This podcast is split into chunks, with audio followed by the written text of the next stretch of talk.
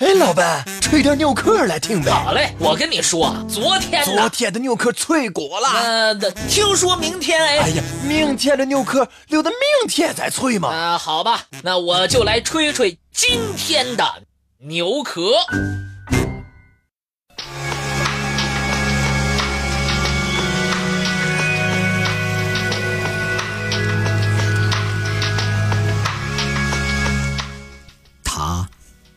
握着人类的思维、语言和行动。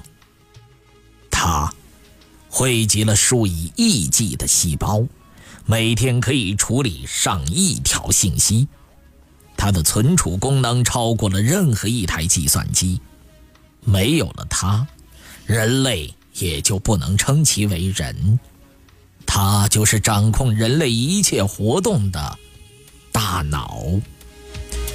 即使在科学飞速发展的今天，一旦大脑出现问题，治愈的可能性也不是那么尽如人意。那么，在战争连年、科技落后的远古，如果脑袋出了问题，人们是怎么解决的呢？他们难道也可以对脑部进行手术吗？手术的工具又是什么？术后成活的几率？又有多高呢？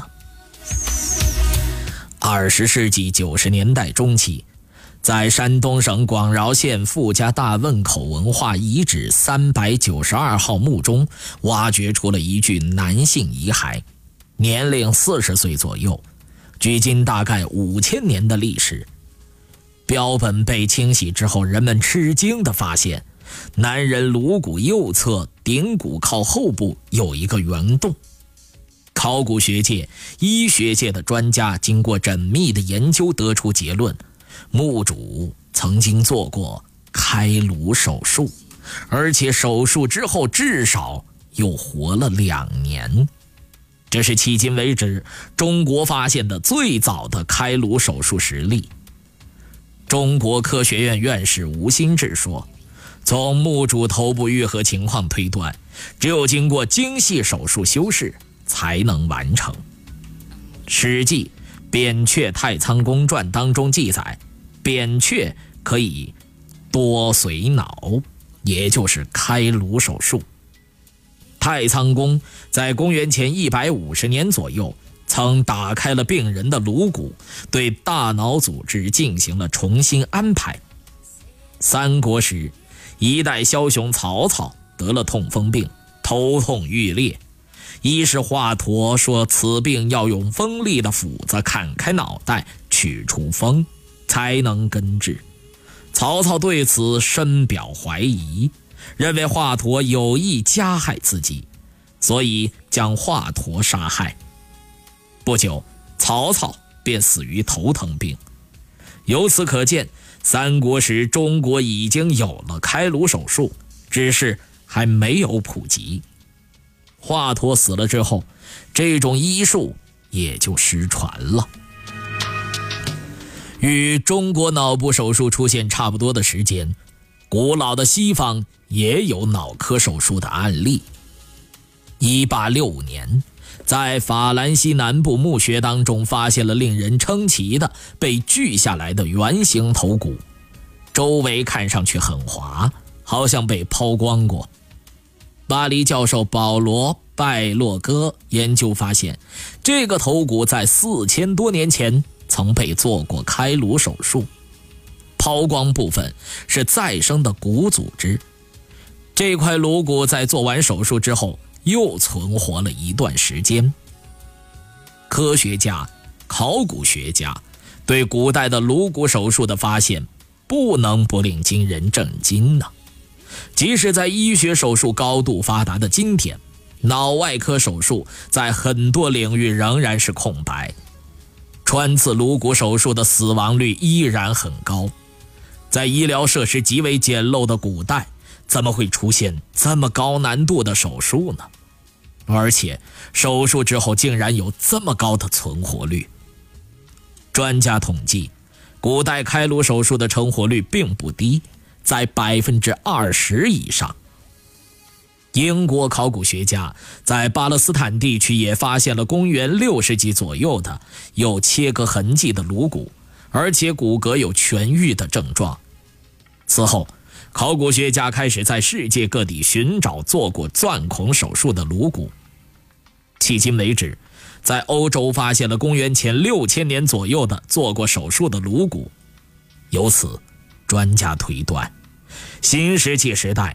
古代颅骨外科学已经是进入了巅峰状态。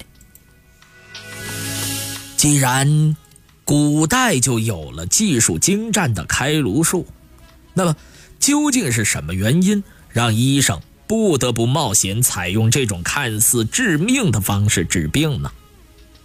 关于这个答案，历来争论不一。人们只能根据现有的案例得出一些判断。治疗头骨创伤说，研究发现，大多数古人的开颅手术都是在左侧或者正面做的。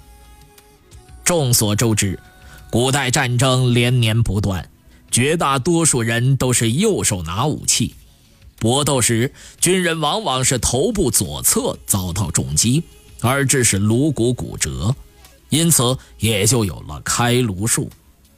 专家皮亚本尼克通过研究还发现，接受头部开颅术的大多都是壮年男性。这一发现也为战争负伤理论提供了证据。治疗精神疾病说，古代也有智力障碍、癫狂、癫痫等等这些疾病，开颅是为了切除此类病源而实施的手术。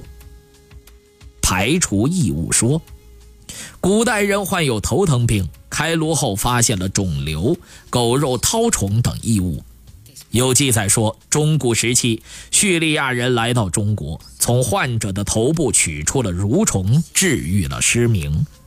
传说，印度医师之王阿底勒和弟子石富加为病人打开颅骨，用烧红的铁钳夹出了病人脑中的蠕虫。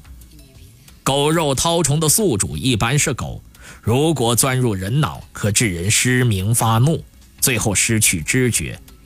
古代人和畜生接触的机会很多，所以这种病十分常见。对于脑科手术来说，手术工具和麻醉药十分的重要。现有资料不难看出，麻沸散在当年应该是较为重要的麻醉药。至于手术工具，则可能有两种，一种是锯子。为进行开颅手术，欧洲凯尔特人专门设计了造型别致的锯子。在梅鲁尼亚人坟墓当中，发现了带有楔形锯口的锯子，它可以精确地控制锯齿切割进入骨骼的深度，以免伤害其他部位。另外一种是折叠弓之类的。带锯齿的工具，在罗马医师的坟墓当中，发现了一整套的设计精湛的钻孔工具，一条结构复杂、用来驱动钻具的折叠弓、钻杆、带锯齿的管状钻头等等。